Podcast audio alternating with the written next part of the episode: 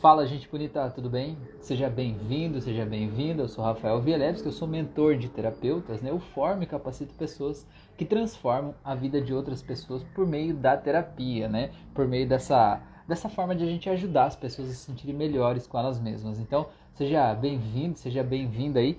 O tema de hoje eu quero falar sobre os nossos personagens, os personagens que a gente cria para viver a nossa vida e como isso pode estar tá ligado e tá ligado a dependência emocional, a nossa dependência financeira de outras pessoas, a nossa baixa tolerância a críticas, a como isso de alguma forma está ligado ao meu medo relacionado ao futuro, como está ligado à minha insegurança a respeito de mim mesmo, né? E como eu me sinto inseguro profissionalmente, pessoalmente, como tudo isso está ligado a esses personagens. Então, Quais são os personagens que a gente veste hoje? Quais são os personagens que você tem? É sobre isso que eu quero falar com vocês, se você é terapeuta, né? Para você entender esse assunto, para você poder tratar o teu cliente, poder tratar o teu paciente, poder pegar esses personagens e fazer ele entender por que exatamente ele está passando pela dor que ele está passando, tá bom? Então sejam bem-vindos aí. O Denis está aqui, Nadine, tá vendo? Tem um monte de gente aí. Sejam bem-vindos aí, pessoas bonitas. Que bom que vocês estão por aqui, tá bom? Então vamos lá. Primeiro eu quero falar desses personagens, né? A primeira pergunta que eu quero fazer para você é quais são os personagens que você tem aí que você criou para viver a tua vida, tá? Eu vou dizer alguns meus aqui, né, para você, para ilustrar, né? É, eu sou marido, eu sou pai de duas meninas, eu sou terapeuta, eu sou professor de terapeutas, eu sou escritor, né? Eu sou filho, eu sou amigo também, né? Cara, eu tenho um monte de personagens, são alguns que eu tô dizendo, né? É, e o que que acontece? A gente precisa, na, naturalmente, a gente cria esses papéis para a gente, é, digamos assim, ser o melhor que a gente pode ser na vida que a gente está vivendo. Porque existem competências que eu preciso desenvolver como pai que não são necessárias para eu ser terapeuta. Do mesmo jeito que tem competências que eu preciso para ser terapeuta que não são necessárias para eu ser marido, por exemplo, né? É, então tem várias questões que a gente precisa aprender, né? Criar esse personagem aí para a gente poder lidar com essas coisas da nossa vida.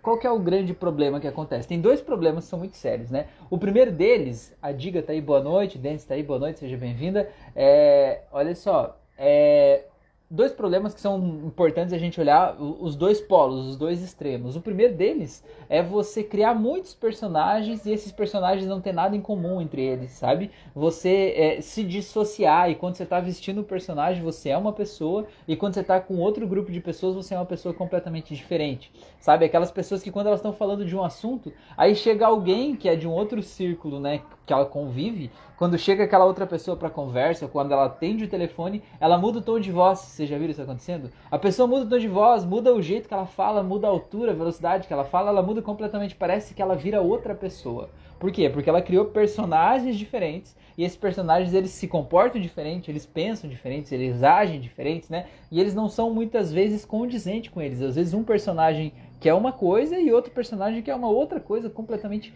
diferente, né? E esses personagens eles brigam entre eles, né? E aí é uma briga interna, uma fusão, uma cisão, né? Dentro da gente, isso mina a nossa energia. Então é natural, é normal que a gente tenha personagens para viver a nossa vida, mas é útil, importante que a gente use o nosso autoconhecimento para entender que todos esses personagens eles têm que conversar dentro de uma base comum, todos eles têm que ir na mesma direção, digamos assim. Porque senão, cara, é assim, é como se a gente tivesse várias pessoas que são você, né? Cada um remando para um lado diferente dentro de um barquinho pequenininho, certo? E você vai desgastando toda a tua energia aí, né? Porque um rema para cá, o outro rema para lá. Esse barquinho tá quase afundando, você tá sem energia, você tá desgastado e você não vai para frente porque você tá com os personagens conflitantes, certo?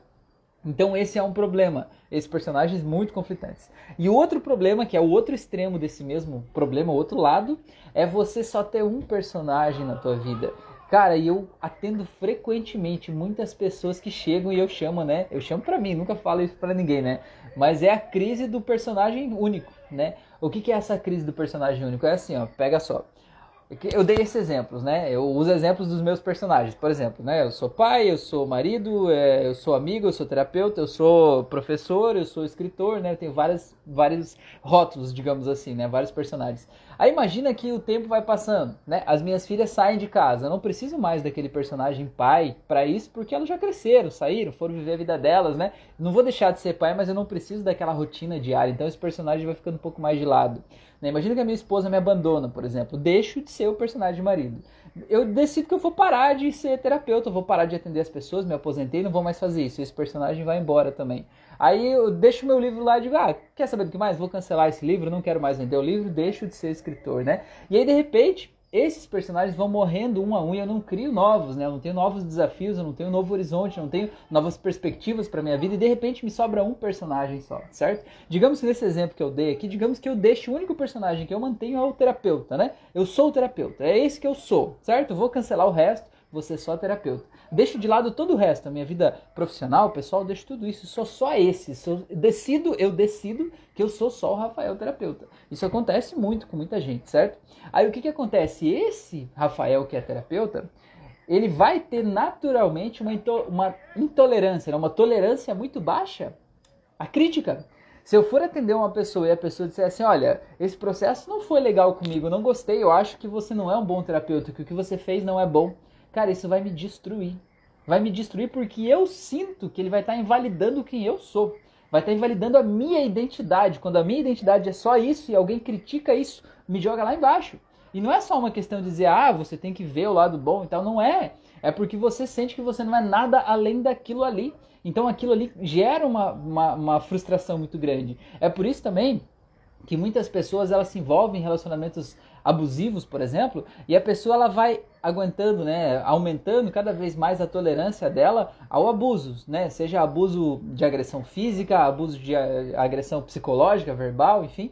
Por quê? Porque muitas vezes o abusador ele é manipulador. E pelo jeito manipulativo dele, ele faz o quê? Ele vai lá, ele vai minando as outras defesas dessa pessoa. Então, ele critica os amigos que essa pessoa tem, critica o trabalho, critica tudo e faz essa pessoa fazer o quê? Deixar de lado todos os outros personagens. De repente, o único personagem que essa mulher ou esse homem, enfim, que está sendo a vítima daquele abusador tem é ser a esposa ou o marido, não tem mais nada. Não tem outra fonte de renda, não tem amigos, não tem nenhuma outra coisa que sustente o que dê sentido, né, de certa forma, para a sua vida. É como se tivessem vários pilares e todos eles foram saindo e sobrou só esse. Então, esse personagem, ah, eu sou esposa, eu sou marido, sei lá, é o que está sustentando a tua vida. Esse personagem, você vai fazer de tudo para fazer ele continuar vivo, certo? Você vai fazer ele aguentar o que for necessário. Nesse caso de um exemplo, né, de um relacionamento abusivo, você vai aguentar muito mais, mas muito mais do que você aguentaria do que qualquer outra pessoa, porque você sente que isso é tudo que lhe resta, é aquele relacionamento. Se você não for essa boa mulher ou esse bom homem que aguenta tudo que está ali, você vai colocar a tua vida por água abaixo, né? Mais ou menos isso. Então, por isso que é importante a gente entender que esses personagens é a gente que cria. Sabe? A gente é o diretor da peça de teatro, a gente não é o personagem. O grande problema é que a gente cria o personagem, a gente veste aquele personagem, a gente passa a atuar na vida com aquele personagem e a gente acha que a gente é aquilo ali. E que aquele personagem muitas vezes ele é muito durão, sabe? Ele é muito cabeça dura, ele é muito é, resistente, digamos assim. Ele quer uma coisa daquele jeito, ele invoca com aquilo e ele quer fazer aquilo ir por né, goela abaixo daquele jeito ali. E a gente não consegue transitar, não consegue ter flexibilidade nesse personagem que a gente criou.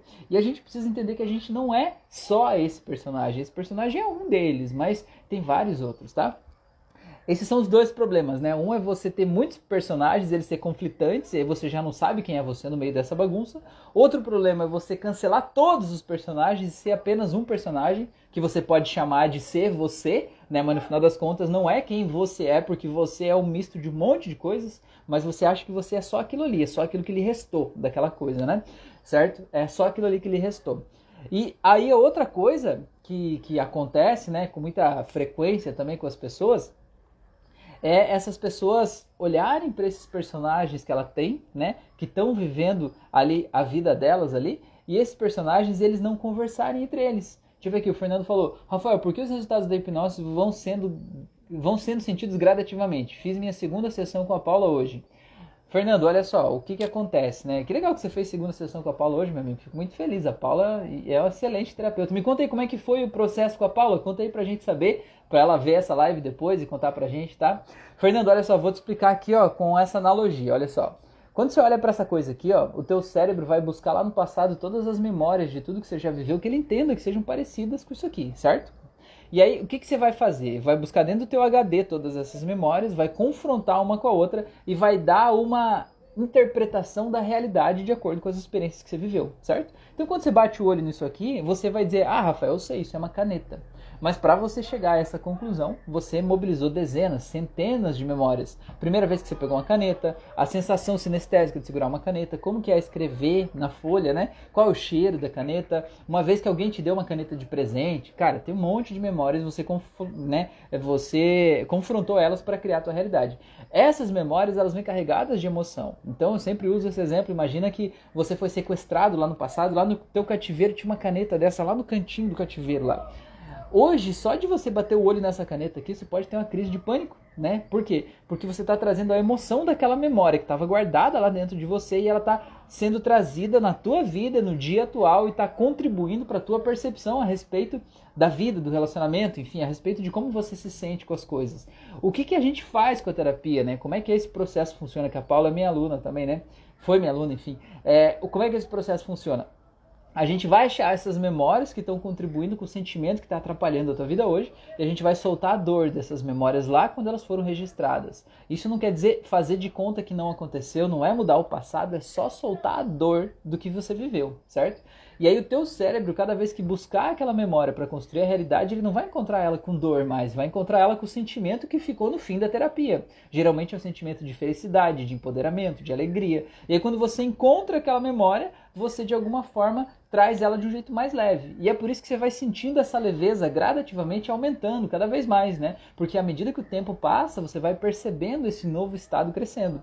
O importante é perceber se não tem gatilhos às vezes, né? Porque muita gente sai da terapia e me diz assim, né? Entre uma sessão e outra é muito comum isso, né? Entre a primeira e a segunda, as pessoas dizem assim: Rafael, eu tô me sentindo muito bem, mas eu tô oscilando. Tem horas que eu tô muito bem e tem horas que eu tô muito ruim, né? É, do nada eu fico muito ruim. Eu sempre digo assim, ó, fala pro tio aqui, vamos ser sinceros, nada é do nada, né?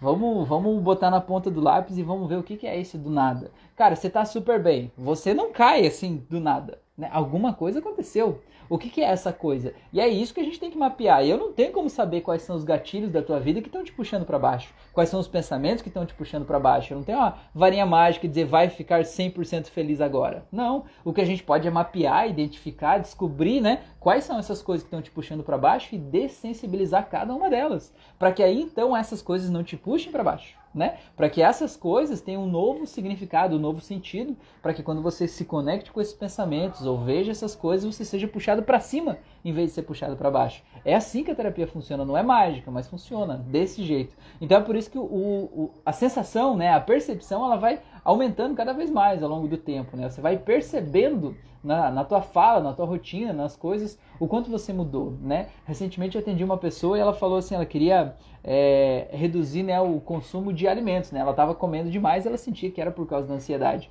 E a gente fez a sessão, a primeira, entre a primeira e a segunda, fez a sessão, tratou essa questão.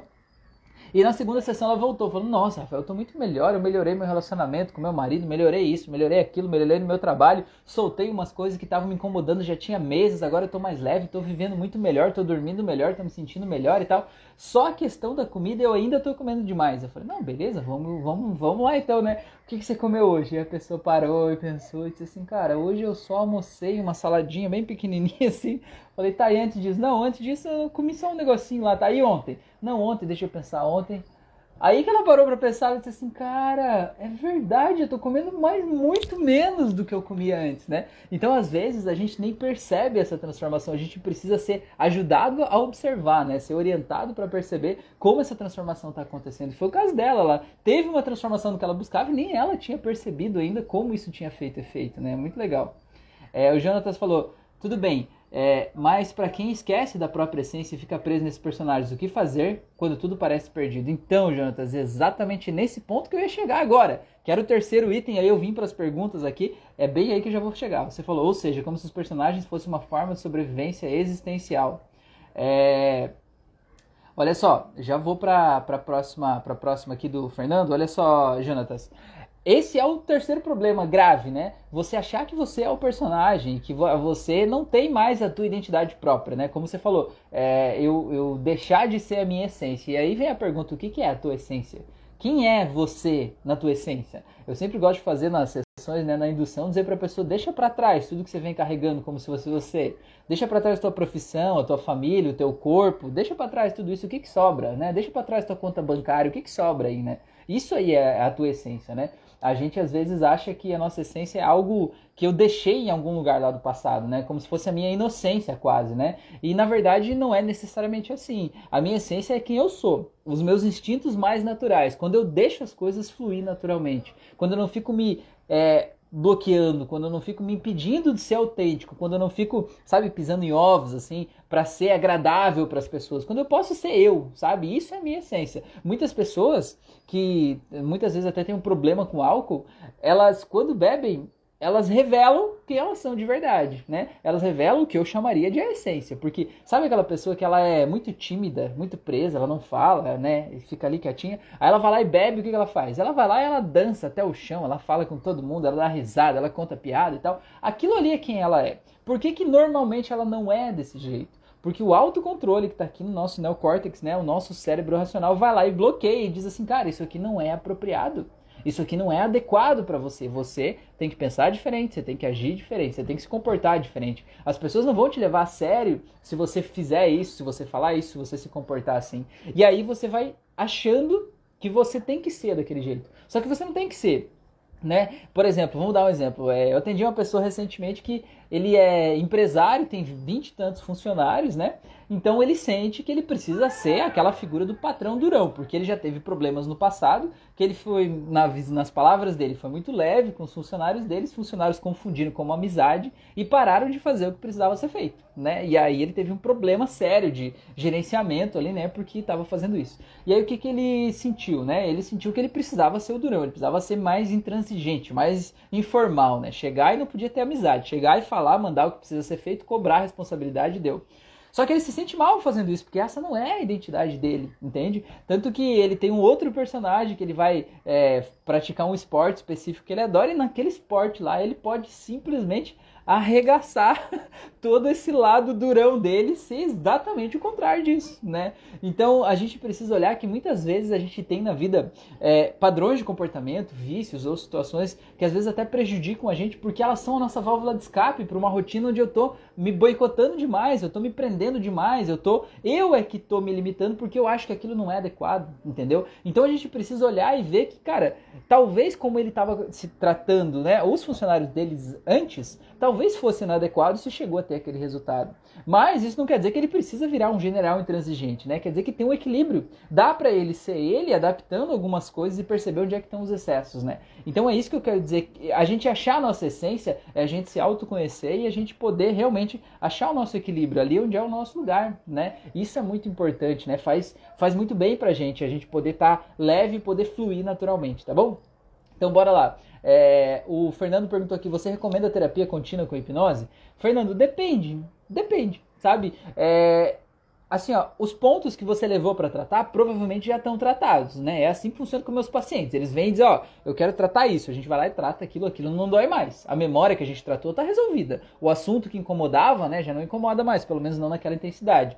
Aí você se pergunta, cara, eu tô bem? Isso aqui tá tranquilo? Cara, não tem por que você continuar indo, né? A hipnose é uma terapia de transformação, não uma terapia de acompanhamento certo? Não é aquelas terapias que você vai toda semana durante anos para você ter uma transformação. Você vai e a sessão te transforma. É assim que funciona. E aí, claro, é normal que a pessoa, depois da sessão, ela passe a enfrentar problemas que ela não tinha antes, sabe? É, tem vários casos. Por exemplo, eu atendo pessoas que elas são muito inseguras, elas não sabem dizer não, não sabem se colocar, né? não sabem botar o limite para as outras pessoas. Aí elas fazem a primeira sessão, acham a raiz disso, liberam a dor emocional e saem da sessão assim, agora sou eu que mando, né? Eu vou lá e vou dizer não, isso ok e tal. Aí a pessoa chega lá e, e alguém pede, aquelas pessoas bem manipuladoras, aquelas pessoas que estão sempre ali sugando e querendo mais, né? E a pessoa pede algo e aí esse meu paciente vai lá e diz não, né? E não, mas um não conciso, convicto, não, não de tipo tô com raiva e tal, não. Não, cara, isso eu não vou fazer e tal, não tô afim, não dá, não é meu problema, não é minha responsabilidade, não vou fazer. Aí o que, que acontece? A pessoa fica chateada com ele. E aí ele precisa aprender a lidar com a rejeição do outro, porque o outro, se o outro está acostumado que ele sempre dê comida na boca dele a vida inteira, a hora que ele diz não, o outro vai achar que ele é que virou um monstro entendeu? Porque você está fazendo coisas que você não precisava estar tá fazendo, mas tudo que você faz continuadamente, mesmo que não seja tua obrigação, de alguma forma vira tua obrigação, né? Sei lá por quê, mas vira. Então, o que que acontece? É normal você ter novos problemas que você não tinha antes. Então você, é, é natural você buscar a terapia de uma forma talvez continuada para você ir lá tratar as novas questões que vão surgindo para que você possa realmente se sentir leve, tranquilo, feliz, né? É, e é natural também que a gente trate questões e depois do processo a gente aprenda outras coisas, né? Outra coisa também que é interessante a gente entender assim, ó, Fernanda, é que olha só, a terapia, ela não tem uma coisa assim que ah, te mudou, né? É você que se muda a partir do processo certo? O processo tem que fazer sentido para você. Então, a questão é, quando você perceber, sei lá, passou um ano, você percebeu que aquele problema que te incomodava uma vida inteira, tava 20 anos te incomodando. Aí você fez terapia ficou um ano sem aquilo ali. Aí, de repente, por algum motivo, você sentiu uma pontada daquilo lá, você sentiu que alguma coisa aconteceu na tua vida, um novo fato, um novo trauma, uma nova situação, né, que está atrapalhando a tua vida. Aí você sentiu que aquele problema pode ser, ter uma sensação que ele está voltando. Cara, vai fazer o processo logo, quanto antes, não espera voltar. Você já sabe que dá para viver sem isso, né? Então, complementando essa fala, aí tem gente que vai perguntar assim: "Ai, Rafael, mas então quer dizer que a, a hipnose pode mudar algo e aquele problema voltar?" Cara, tudo pode acontecer na vida. Você é um ser humano. Se você que está me ouvindo é um ser humano, tudo pode acontecer na tua vida. O que eu te garanto é que os traumas que a gente trata, as situações do passado que a gente resolveu na sessão, estão resolvidos. Aquilo ali não volta, aquilo ali não incomoda mais, certo? Agora, a tua vida continua acontecendo, né? Você continua se relacionando com as pessoas, você continua agindo, você continua pensando, você continua sendo suscetível ao meio ambiente, você continua tentando se adequar e se adaptar ao meio, certo? Então você pode viver situações que te retraumatizem de um novo momento, de uma nova forma, e talvez você enfrentar novos problemas, mesmo que seja ansiedade o problema que você tratou antes, você pode no futuro desenvolver por novas coisas, não pelas mesmas coisas, mas por novas coisas sim. Você pode desenvolver, né? Então não existe um processo blindado. Se alguém te vender um processo blindado aí, desconfie, duvide disso aí, porque você é um ser humano e você continua vivendo, tá bom? Então, beleza, então vamos lá. Ah, o Fernando falou, foi excelente, ela é muito dedicada e traz muita paz. Outra coisa boa é que ela realmente faz um estilo de hipnose parecido com o seu, que eu gosto bastante. É, pois é, viu? Coisa linda. Por isso que eu te orientei, por isso que eu te indiquei. Olha só, incrível. É, Daniel falou, fala sobre lei da atração, como manifestar desejos. Beleza, bora lá então, Daniel. É, a gente falando desse personagem, que é né, o tema da nossa live de hoje, eu acho que tem muito a ver com isso que você está falando, né? Vamos lá, vamos falar do seguinte: a lei da atração, então, tem duas, du, du, duas coisas para a gente olhar sobre isso. Existe um lado, que é um lado mais espiritualista, né? Um lado assim mais holístico, digamos assim. Tem um livro chamado Poder do Subconsciente, de um cara chamado Joseph Murphy, que é a base da lei da atração. É um livro bem antigo e eu recomendo muito a leitura se você não leu ainda. Ele fala o seguinte, Joseph Murphy, ele traz essa seguinte metáfora, que o nosso subconsciente é como se fosse um jardim que ele vai dar frutos de qualquer semente que você colocar lá dentro certo? Ele não julga a semente que você colocar. Você vai colocar a semente lá dentro e ela vai crescer e vai dar frutos. Simples assim. Quais são as sementes? O que você está pensando, né, meu? O que você está pensando. Então você fica pensando sobre, meu Deus, e se eu não conseguir pagar aquela conta lá, e se eu for mandado embora do meu emprego, e se a minha esposa me trair, e se eu ficar doente, e se não sei o que lá, e se alguém que eu amo morrer, sabe? Você fica pensando isso, esses pensamentos eles vão criando raízes, entendeu? Quanto mais tempo, mais sementes você está jogando lá dentro do teu subconsciente, esse jardim vai crescendo certo? E esses pensamentos, eles não vão sair daí do nada, eles vão crescendo, eles vão tomando forma, eles vão ficando cada vez maiores, vão virando monstros imaginários dentro de você e eles vão dar frutos, certo? Geralmente o que você mais teme, você acaba atraindo, porque você pensa mais naquilo ali. E quando você pensa mais, você vai naquela direção, você age naquela direção, certo?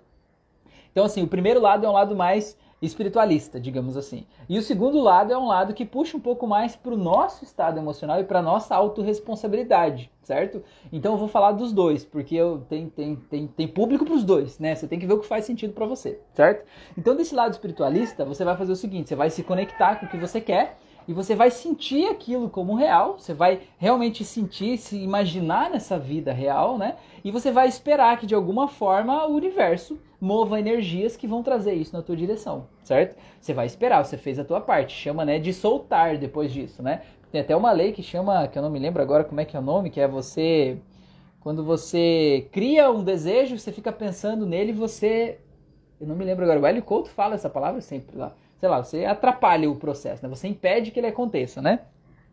É que nem assim, vamos dar um exemplo. É, você pede, uma criança vai lá e pede um chocolate. Ah, dá um chocolate. Aí, cara, você tá com vontade de dar o chocolate para aquela criança, né? Você é o universo. Vai lá, pega o chocolate e vou dar. Aí ela diz assim: dá um chocolate, dá um chocolate, dá um chocolate, dá um chocolate. Você diz, ah, cara, pelo amor de Deus, vai ficar sem chocolate agora só pra largar a mão de ser idiota, né? Você vai lá e guarda o chocolate. Então é mais ou menos isso que acontece, às vezes, quando a gente fica o tempo inteiro pedindo, pedindo, pedindo e a gente não dá o tempo certo? Então, por essa visão mais espiritualista, você cria o desejo, cria o cenário ideal, sabe aquele tipo mapa do desejo, põe na parede lá, qual é o carro que você vai ter, qual é a casa que você vai morar, quem é a pessoa que vai estar do teu lado, qual é o teu corpo, teu estado emocional, você cria esse mapa do desejo.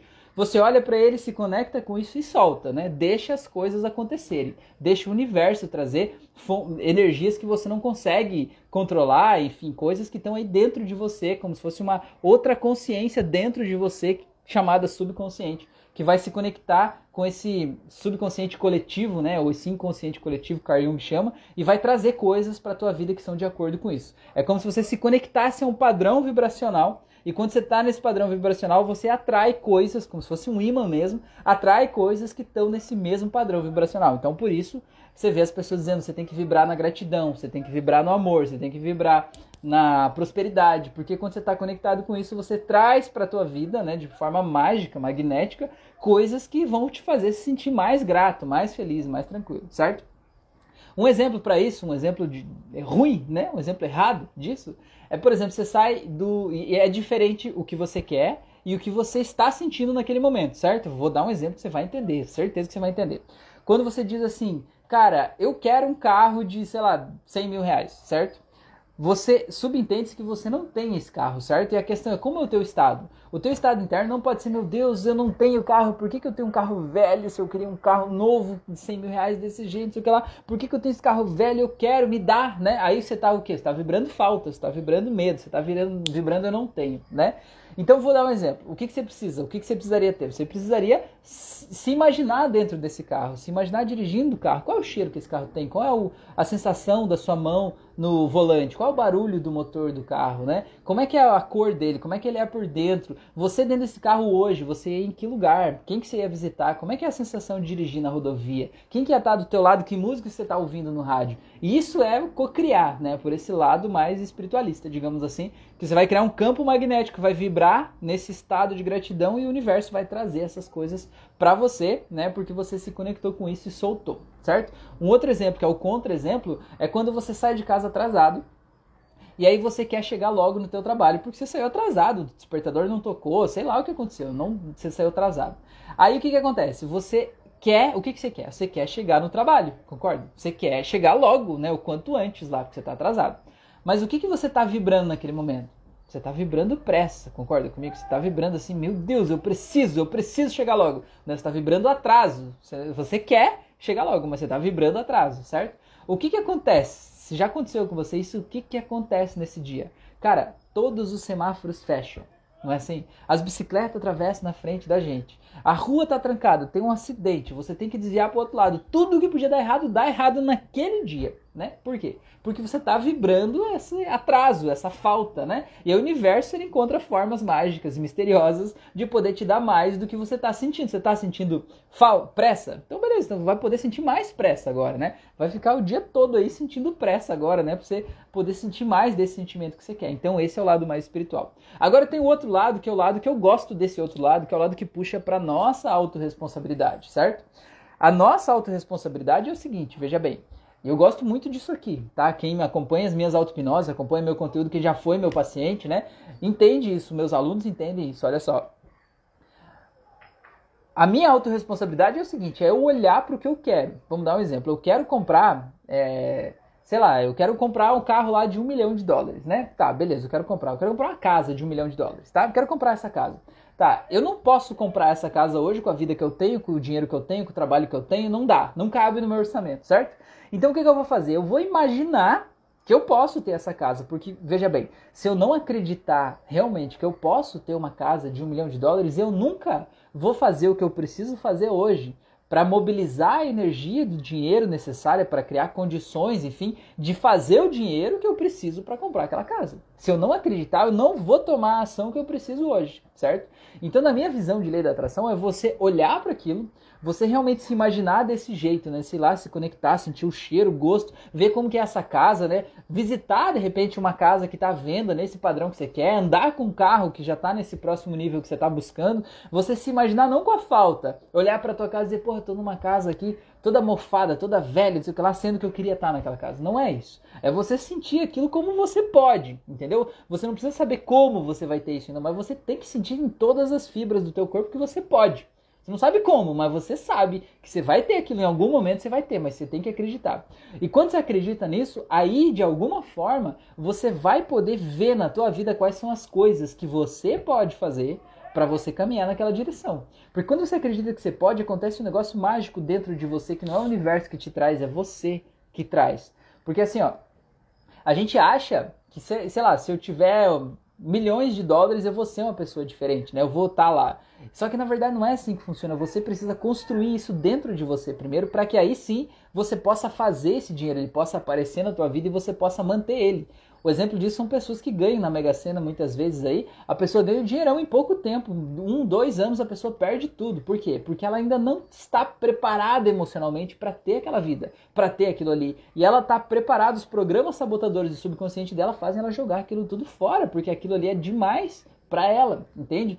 Então, o que você precisa fazer? Você precisa trabalhar no processo de construir dentro de você, a gente falou dos personagens lá, construir esse personagem aí que é o cara que merece viver nessa casa, que merece dirigir esse carro, que merece ganhar esse dinheiro que, que ele ganha por mês. E aí quando você constrói essa pessoa, você vai poder bolar na tua vida, no teu dia a dia, na tua rotina, quais são as coisas hoje que vão te aproximar dessa pessoa. Porque é um movimento diferente, porque assim, um movimento é você pensar naquilo, sonhar com aquilo, imaginar aquilo e esperar o universo trazer para você como algo magnético. E o segundo movimento é você olhar para aquilo, pensar naquilo, acreditar naquilo e você ver, cara, o que, que eu posso fazer hoje para eu me tornar, me aproximar pelo menos um pouquinho dessa pessoa que eu vou ser quando tiver isso aqui. Não é se eu tiver, mas é quando eu tiver. E aí eu tô caminhando nessa direção, mesmo que eu dê micropassos, eu tô caminhando nessa direção, entendeu? E isso para mim é muito mais funcional, é muito mais prático, é muito mais assim, é, realizável, né? Porque você decide quem você é certo? E aí você decide, cara, eu sou essa pessoa. Como é que essa pessoa se veste? Como é que essa pessoa se comporta? Quais são os hobbies dessa pessoa? Aonde ela vai? Aonde que ela vai tomar um café? É, o que, que ela compra pela internet? Quanto que ela investe, né? O que, que ela aprende? Cara, e decida começar a fazer as coisas que você pode fazer na tua vida hoje que são de acordo com essa pessoa. Talvez não dê para você jantar no restaurante em que ela jantaria, mas talvez dê para você fazer coisas que ela faria, que não precisa necessariamente de dinheiro, sabe? São hobbies que talvez você possa ter, mas você pode imaginar isso e aí vai começar a mobilizar essa energia para que você sinta merecedor, sabe? Porque assim, ó, na nossa vida, olha só, anota isso aí, anota aí que isso é, é muito valioso. Na nossa vida, a gente tem tudo o que a gente aceita, certo? Se você aceita um emprego que te paga mil reais por mês, é isso que você vai ter. É isso que você vai ter na tua vida. Você não vai ter mais do que isso enquanto você aceita isso. Quando você diz, não, eu não aceito mais, eu tenho que ganhar no mínimo dois mil por mês. Cara, você vai encontrar de alguma forma um emprego que vai te pagar isso. É assim que funciona. Porque quando você deixa de aceitar, você passa a ver coisas que você não via antes. Porque enquanto você está aceitando aquele emprego de mil reais, você vai olhar uma vaga que paga cinco mil, você vai dizer, cara, não vou nem me candidatar para essa vaga. Não, eu não tenho perfil, não tenho trabalho, não sei se vou dar conta, eu não tenho experiência, não estou preparado, as pessoas vão querer não sei o que lá e tal. Você não está olhando, não está no teu radar. Então você nunca vai se candidatar para vaga e se você não se candidatar e não for para entrevista, qual é a chance de você ser chamado? É praticamente nenhuma. Então é isso que eu estou falando. Você precisa escolher se essa pessoa, pensar e se comportar como essa pessoa para você decidir criar em você o estado necessário, todas as condições necessárias para você materializar essa vida aí, né? Para você ajudar o universo a poder te ajudar também, né? Porque nada vem assim de graça. Você precisa realmente fazer a tua parte, né? Então você não tem que achar que você tem que fazer tudo sozinho, mas acreditar que você pode ter, que você consegue, é o passo primordial para você realmente conseguir fazer isso na tua vida, senão as coisas simplesmente não acontecem. O Jonatas falou: Hoje eu me sinto melhor, porque já deixei muitas escamas para trás, muitos personagens, mas está sendo difícil se sentir super bem porque eu tenho família narcisista. Pois é, meu amigo, mas olha só, essa família é a família que você tem. Não importa o quanto você reclame, não importa o quanto você queira que eles mudem, não importa o quanto você culpe eles. Esses são as pessoas da tua família. Então, o que, que você pode fazer a respeito? Essa é a pergunta. O que, que você precisa fazer a respeito? O cara que você quer ser, quer ser, eu tenho certeza. Imagina o cara que você quer ser daqui 10 anos. Quanto dinheiro ele vai ganhar? Como que é a casa, a carreira, a vida dele? O que, que ele vai fazer? Certo? Esse cara aí, será que a família narcisista impede ele de viver a vida que ele vive? Acho que essa que é a pergunta, entendeu? Como que ele lida com essa família narcisista? Como que ele lida com as questões de manipulação, de chantagem emocional que talvez a tua família faça com você? É esse o aprendizado que você precisa ter. E claro, você precisa, de repente, fazer um processo para você curar as dores desse passado, porque né, você falou, eu tento não reagir, mas essa, mas a realidade, mais os gatilhos são muitos. Então, o que, que acontece? Lembra que eu falei que a gente busca no passado as histórias para construir a nossa realidade? O gatilho é olhar para essa caneta. Mas não é essa caneta que está te deixando bravo. O que está te deixando bravo é a memória lá do passado, onde você se sentiu impotente, onde você se sentiu fraco, onde você foi humilhado, rejeitado, não sei o que lá e tal. Tudo isso está lá. Esse gatilho de hoje está trazendo a dor do passado. Você precisa fazer um processo terapêutico que vá lá nesse passado e solte essa dor, certo? Porque você está reagindo. Quem está reagindo, está reagindo por causa de que está se sentindo atacado. E talvez você não está atacado hoje. Você está sendo atacado por causa de uma dor lá do passado. É isso que a terapia faz te ajuda a curar esse passado para que você possa reagir só ao momento presente, não com aquela raiva toda de tudo que está envolvido aí, né? De todos os sapos engolidos ao longo de uma vida toda aí. É, o Daniel está perguntando, a hipnose pode curar glassofobia? Daniel, traduz para mim aí, meu amigo, que eu não sei pelo nome, assim, eu sou sincero em te dizer que eu não sei o que é glassofobia. Conta aí que a gente pode trocar uma ideia, tá bom? O Jonathan falou, Rafael deu uma aula grátis agora sobre a lei da atração. Pois é, tamo aí, né? Jonas falou: acreditar é a primeira energia da atração. É, se você não acredita, não funciona. Fabiane falou: adoro suas hipnoses. É, durmo te escutando no Spotify. Que legal, Fabiane. Fico muito feliz de saber que esse conteúdo está te ajudando aí, né? E que você pode dormir tranquilo aí, né? É, é, ouvindo esse, esse material aí. Muito bom. E obrigado por você estar tá aqui. Muito bom você estar tá aqui também, tá bom? O Daniel falou: a solução no plano espiritual já existe. Devemos trabalhar para que haja manifesto aqui no material. Isso, a gente fazer a nossa parte. Glassofobia é o medo de falar em público. Daniel, aqui no meu canal do YouTube, se você pesquisar em playlists, é, tem uma playlist chamada Auto-Hipnoses. Naquela playlist tem mais de 100 auto-hipnoses lá. E tem uma delas que é justamente para o medo de falar em público. Eu não posso te garantir que você fazer uma auto-hipnose de 20 minutos vai curar o teu medo de falar em público de uma vida inteira, porque depende das histórias que você viveu lá no passado. O medo de falar em público sempre está ligado a um momento na vida em que você foi humilhado publicamente, você foi exposto, sabe? E eu chamo esse de trauma clássico. O trauma clássico de 90% das pessoas que tinham medo de falar em público que eu atendi era a pessoa na sala de aula na escola foi apresentar um trabalho e todo mundo começou a debochar dessa pessoa. Foi falar inglês e falou uma palavra errada. Foi apresentar um negócio e alguém tirou sarro, sabe? Ou sofreu bullying na escola pelo jeito que falava, pelo tom de voz e tal. E todo mundo é, ridicularizou essa pessoa, ela se sentiu humilhada. E aí o que, que acontece? Quando ela vai para a vida, ela tem medo de falar. Ela tem medo de se apresentar, ela tem medo de se impor, porque ela acha, inconscientemente, lembra do que eu falei, buscar a memória do passado? Ela inconscientemente está com medo de sofrer toda aquela dor emocional que ela sofreu lá no passado de novo. Embora ela saiba que ela não é uma criança mais, que hoje ela é um adulto, que ela está falando igual um adulto de coisas sérias e do trabalho, que provavelmente naquele contexto ela não vai ser ridicularizada, o medo continua lá. Então qual é a solução? Pegar essa memória do passado e soltar a dor daquela memória do passado. Não tem outro jeito. Esse é o jeito, sabe? Sabe? Pra gente poder resolver essa questão aí, tá bom? Às vezes é os pais dizendo assim: Fica quieto, criança não tem que querer, o que você fala não importa, você só fala besteira mesmo, tudo que você fala atrapalha as pessoas, sei lá. Então é isso, a gente cria essa identidade aqui dentro, a gente precisa de ajuda realmente para ir lá e soltar, né, essas histórias aí do passado, tá bom? Mas assim, com o processo terapêutico adequado, com alguém te acompanhando, não tem dúvidas de que isso resolve. Muitas pessoas que eu atendi aqui, pessoas que fizeram cursos meus, inclusive, que a gente atendeu até em lives aqui e tudo mais, resolveram isso, resolveram muito bem. É, é muito comum, eu, eu, eu, formo terapeutas, né? Então tem pessoas que vêm fazer o processo de terapia, ou que já são terapeutas, né? E, querem, e fazem o meu curso e dizem assim, Rafael, eu quero fazer live, eu quero fazer vídeo para o Instagram, eu quero falar para as pessoas do que eu sei, mas eu tenho vergonha, eu não consigo, eu paraliso, a minha mão fica suando, eu gravo o vídeo cinco vezes e apago as cinco vezes porque eu não gosto de mim, eu não gosto, eu tenho medo e tal. E a gente vem, a gente resolve isso, cara. Porque é assim, esse medo não é do teu celular aí. O teu medo é da opinião das pessoas. E o medo da opinião das pessoas não é de agora. É lá do passado, né? E a gente precisa resolver isso, né? E quando a gente resolve, está resolvido. Então, respondendo a tua pergunta, sim, a terapia resolve isso sim, com toda certeza, tá bom? É, e aí você pode fazer essa auto-hipnose para te ajudar, né? Ou procurar um processo terapêutico aí, né? Para realmente resolver isso aí, tá bom? É, aproveitando, fazendo merchanzinho, eu também atendo a distância por chamada de vídeo. De repente, se você sentir no teu coração que eu posso te ajudar, né? Me manda um bate um fio aí que a gente já resolve isso. Você vai virar o orador da turma aí, tá bom? É, o Daniel perguntou quando vai ter palestra sua aqui em Recife.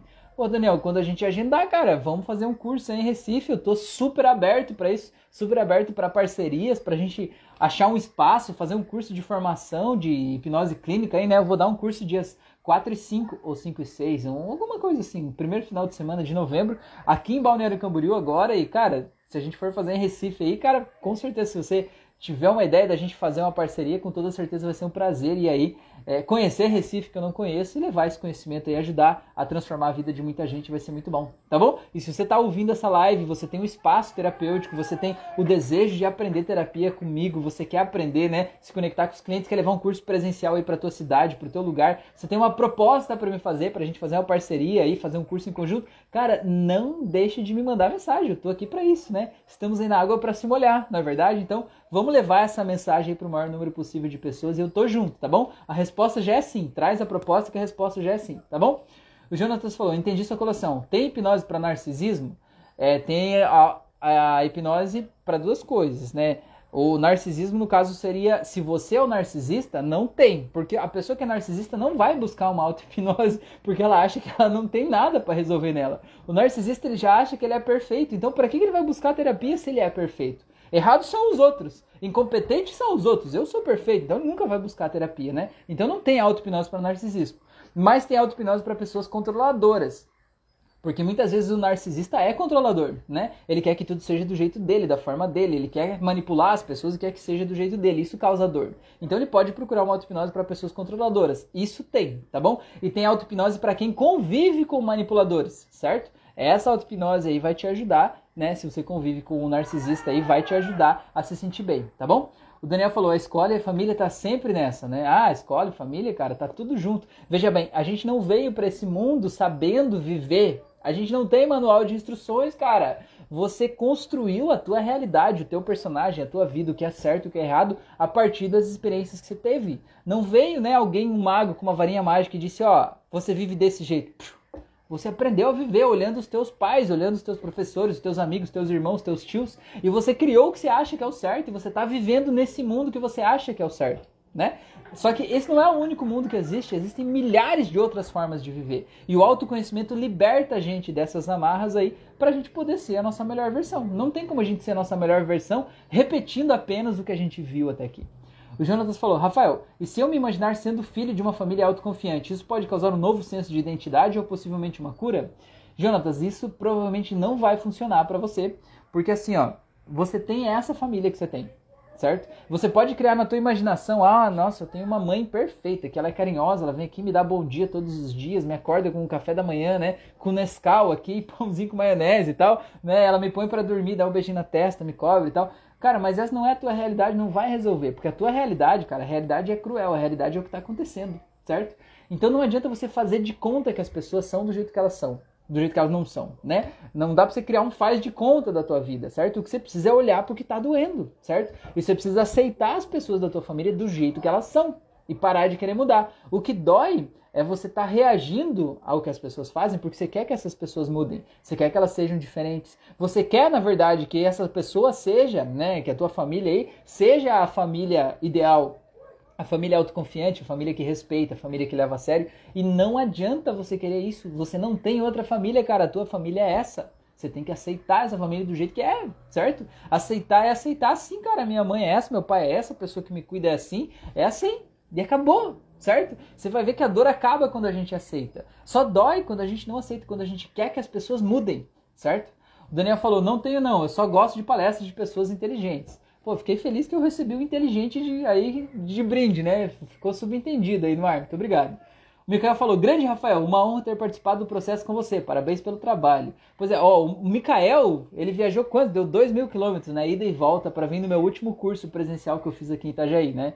Então eu te agradeço mesmo aí e foi uma experiência incrível, né, poder participar com você aí, né? Então você aproveita e conta pra gente se estiver na live aqui ainda, meu amigo, como é que você tá é, empregando esse conhecimento na tua vida hoje, isso está te ajudando de alguma forma a ser melhor, a ser mais leve, mudou teu relacionamento com a tua família, com você mesmo, né? Conta aí pra gente, pô, você está aplicando essas técnicas, você já atendeu alguém, né? Você não veio buscar para atender outras pessoas, você veio buscar para você mesmo, né? Mas como que isso te ajudou, né? De que forma você está sentindo essa diferença aí? Conta pra gente, pô, isso é muito importante para mim, tá bom? O Jonatas falou, hipnose para quem convive. Então, pesquisa aí. Playlists, na playlists lá você vai pesquisar é, auto-hipnose, lá dentro você vai pesquisar é, auto-hipnose para quem convive com manipuladores. Esse é o título, tá bom? O Daniel falou, quanto custa em média uma sessão de hipnose? Daniel, depende muito do profissional, depende do lugar, depende da abordagem terapêutica, depende do protocolo que ele usa, sabe? Tem gente que trabalha assim com protocolos complexos, grandes, de muitas sessões, e aí acaba diminuindo o valor por sessão, porque afinal de contas a pessoa vai te vender um pacote de 10, 15, 20 sessões, né? Tem gente que trabalha com uma única sessão, sabe? Então varia muito, a realidade é muito variável. Assim, o meu protocolo básico é duas sessões. Algumas pessoas precisam três ou até quatro. Depende da história de vida, depende do que ela passou, depende do que ela viveu, depende se o problema tá ou não tá na vida dela ainda hoje, né? Porque aí a gente transforma e a pessoa precisa aprender a lidar com a nova vida que ela tá vivendo. Então, depende muito, entendeu? Então, não tem um, uma base assim, né? Depende do profissional, tá bom?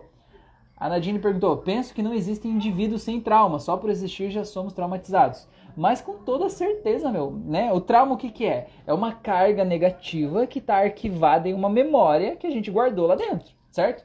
Quem não tem uma memória ruim? Cara, todo mundo. E dá pra gente se blindar de um processo de memórias ruins? Não dá. Porque o sentimento ruim, né? Ele faz parte da vida do mesmo jeito que o sentimento bom. Não existe, na verdade, sentimento ruim ou bom. Existem sentimentos. A gente mergulha e convive nesse meio desses sentimentos aí, né? Sentimentos, eles são para serem sentidos. O que, que é um trauma? É uma memória que eu vivi um sentimento que foi tão forte, tão impactante que eu não consegui lidar com ele e guardo ele lá dentro. Todo mundo tem coisas para serem curadas, todo mundo tem coisas para serem limpas. Não tem ninguém que diz assim: "Ah, eu tô perfeito, não preciso, né, de um processo que vai me ajudar". Cara, o que, que é que você pode saber o, o, a qualidade do teu subconsciente, a qualidade da tua vida interna? Como é que você pode analisar a qualidade disso? Olhando a tua vida externa. Como é que tá a tua vida hoje? Você está ganhando quanto você queria? Você tem relacionamentos saudáveis do jeito que você queria? Você está feliz com você mesmo? Como é que está a tua autoestima, né? Você tem orgulho de você? Você se acha bonito, inteligente e tal? Você está onde você queria estar? Tá? As pessoas, de alguma forma, é, é, você tem um reconhecimento social, né? A respeito de ser quem você é? Você tem um círculo de amizade? Se isso tudo tá ok, cara, para que, que você vai buscar terapia? Não busca não. Segue a tua vida. Agora, se alguma dessas áreas aí tá meio capenga, tem algo para melhorar, tem algo para aprender, tem algo que você tá batendo a cabeça, um ciclo que se repete na tua vida que você não tá conseguindo seguir em frente, você tá tendo insônia, dificuldade, né, de se relacionar com as pessoas, né? Você tá sentindo medo, insegurança, cara, tem alguma coisa lá no passado que tá te impedindo de ser a melhor versão tua. E essa coisa como é que a gente faz? Na terapia, a gente vai lá, solta isso, né? Reescreve, libera. Terapia não é coisa de gente louca. Loucura é você saber que tem um jeito fácil e rápido de mudar a tua vida, de soltar aquela dor que você vem carregando há décadas aí dentro de você e não fazer isso. Para mim isso é loucura, tá bom? E para mim isso é loucura, tá bom? O Jonathan falou: "Obrigado, Rafael. Boa noite. Deus abençoe. Você também, meu amigo. Tenha uma ótima noite." A Rita falou: "Excelente profissional." Que legal, Rita. Muito obrigado. Isso vindo de você vale ainda mais, pô. Muito bom. Ela perguntou como reprogramo para voltar a fazer ginástica e emagrecer. Rita, tem auto-hipnose para essas duas coisas aqui. Tem auto-hipnose para motivação para se exercitar e tem auto-hipnose para auxiliar no emagrecimento. Pesquisa aqui no canal, aqui em cima, em algum lugar, playlists, aí acha, acha lá a playlist auto-hipnose e vai rodando ali que você vai achar, tá bom? Beleza? O Mikael falou: com toda certeza, ainda estou descobrindo o novo eu e aos poucos as coisas vão acontecendo, sempre buscando ser uma pessoa melhor. Ah, que legal, pô. Muito obrigado aí pelo seu feedback aí, muito bom, tá bom? E aproveitando essa deixa aqui já, eu já quero convidar vocês para fazer o próximo curso, esse mesmo que o Mikael fez aí, o último que eu fiz em Itajaí. Eu vou fazer agora dia 5 e 6, eu acho, é sábado e domingo aqui, o primeiro sábado e domingo de novembro aqui em Balneário Camboriú. Você tá mais do que super, ultra, hiper, mega convidado para vir participar comigo. O curso é muito prático, ele não é só para terapeutas, ele é para qualquer pessoa que quer se conhecer, que quer aprender a lidar consigo mesmo, que quer aprender a tratar as pessoas que ama. Quanta gente procura a gente cheio de problemas, cheio de dor, depressão, ansiedade, a gente olha, a gente se sente impotente, não é? Porra, eu queria poder ajudar aquela pessoa, mas não sei como. Assim você pode. Vem aqui fazer o curso, vem aprender na prática. Você não precisa ser psicólogo, você não precisa ser terapeuta, você não precisa ter nenhuma formação específica para você fazer o curso. Você precisa ter vontade de aprender, você precisa vir de coração aberto. E dentro do curso, o que, que a gente faz? Eu vou lá e eu passo muita prática, né, para não ficar pesado, não ficar cansativo. E eu vou lá e ensino uma ferramenta básica e a gente faz duplas. E aí um aluno aplica a ferramenta no outro. E aí o outro aplica no um, entendeu? O que, que acontece com isso? Um, acontece duas coisas. A primeira é que você sai do curso confiante porque você aplicou a ferramenta na vida real em alguém e você viu a transformação na vida de alguém. Então, quando você vai lá pensar em aplicar em alguém lá fora, você já tem o sentimento de, cara, eu consigo. Eu apliquei tantas ferramentas em tantas pessoas e deu tanto resultado, vai dar aqui também. Você já sai com confiança para aplicar. Não é tipo, ah, eu aprendi algo virtual, vou testar, ver se funciona. Não, você vai lá e aplica, entendeu? Você vai lá e é, coloca em prática. E a segundo, o segundo benefício é que você, a cada ferramenta que o teu colega for aplicar em você, você vai trazer um ponto que dói na tua vida, alguma coisa que está te incomodando, um trauma do passado, uma situação que te incomoda no dia a dia, uma insegurança, uma dúvida, e aí esse teu colega vai tratar isso com você com uma ferramenta pontual naquele momento do curso. Então, nesses dois dias de curso, você sai dali renovado né? Você sai dali reescrevendo a tua história de vida ali e muda completamente, um negócio incrível mesmo, de verdade, tá? Então fica esse convite aí para você participar, para você aprender, para você se conhecer, tá bom? Se você quiser saber mais, tem o link lá nos stories do Instagram, vai ter embaixo desse vídeo. Se você não tiver, me pede me manda um WhatsApp, me manda um sinal de fumaça, me manda qualquer coisa aí, que eu te mando o link. Tem uma página com todas as informações do curso para você se inscrever e vir participar com a gente, tá bom? Vai ser incrível, vai ser em Balneário Camboriú sábado e domingo o dia todo e eu quero você lá, tá bom? Então, muito obrigado por vocês estarem aqui, muito obrigado por vocês estarem me ouvindo, por vocês estarem contribuindo, por vocês estarem participando, por toda essa troca de experiência, por toda essa vida aqui, tá? Quero desejar uma ótima noite a todos vocês e pedir para você compartilhar esse vídeo com as pessoas aí, porque eu garanto que na tua rede, no teu círculo de pessoas, tem gente que está sofrendo porque é um personagem só, ou porque está com personagens conflitantes, porque está achando que não dá para conciliar esses personagens, certo? Porque deixou de lado outros personagens, ou porque está achando que é o personagem que criou e não está vendo que é o dono da peça, não está vendo que é o diretor do roteiro de teatro. E aí você compartilhando isso, você pode ajudar a transformar a vida de muitas pessoas, cara. Tem muita gente que está no estado de depressão terrível, pensamento suicida, justamente porque todos os outros personagens foram embora e sobrou só um. E esse um não completa mais, e a pessoa está na iminência de perder. Esse um ela acha que a vida acabou, que é o fim da linha. E cara, tem muito trilho pela frente ainda. A gente só precisa ver esse trilho, entendeu? E a terapia ajuda muito a encontrar esse caminho. Talvez essa live seja o primeiro passo, tá bom? A Fabiane perguntou: Rafael, eu estou tratando com hipnose, mas como entramos em transe profundo? Então, o transe profundo não é ninguém que te leva, é você que vai, tá bom? Eu tenho uma auto-hipnose aqui nas playlists de auto-hipnose, tem uma auto-hipnose lá que chama Relaxamento Profundo para Resistentes. Coloca essa aí para fazer hoje, tá? Se você quer acessar um estado de transe, coloque e faz. Se você quer entender como acessar, ouça essa auto-hipnose, tá? Ouça ela para você ver o que, que eu explico, como é que é o, o, né, o passo a passo ali. Se você quiser entender ainda mais sobre como acessar um estado de transe, como acessar um transe profundo, que tipo de induções, que tipo de aprofundamento você pode usar, aqui no meu canal do YouTube, nas playlists, tem um curso gratuito de hipnose clássica. Hipnose clássica, certo? faz esse curso, ele tá aí, é gratuito, é só botar o áudio, né, o vídeo para rodar e ouvir ele, né, acompanhar o passo a passo ali. Você vai entender exatamente o que é a hipnose, como funciona, como a tua mente funciona e como acessar o estado de transe profundo, tá bom? O mais importante é você saber que é você que precisa relaxar, tá segura e tá tranquila para você acessar esse estado aí, tá bom? É, Diga falou, ótimo papo, boa noite, boa noite. Alex tá aí também, Alex. Oh, que alegria ter você aí, meu amigo. Muito obrigado, tá bom? O Mikael falou: esse exercício para resistentes é ótimo, mas a pessoa tem que se entregar mesmo. Exatamente. A pessoa tem que se entregar. Não é o meu áudio que vai fazer assim, ó. Fabiane, agora você vai ficar hipnotizada. Que nem a gente vê, né, na internet. O cara pega um relógio assim. Olhe para esse ponto, 3, 2, 1, durma. Cara, isso é conversa para boi dormir, né? O que você precisa entender é você que precisa estar no estado consciente, né? O desejo consciente de acessar esse estado. E é você que faz isso. É você que relaxa, é você que chega lá. Tá bom?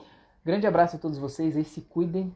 Até, até logo, até nossa próxima live. Se você está vendo depois da hora, né? Se não está vendo ao vivo, vem participar comigo ao vivo toda segunda, quarta e sexta às 10 da noite no Instagram, tá bom? Grande abraço, se cuida, até mais.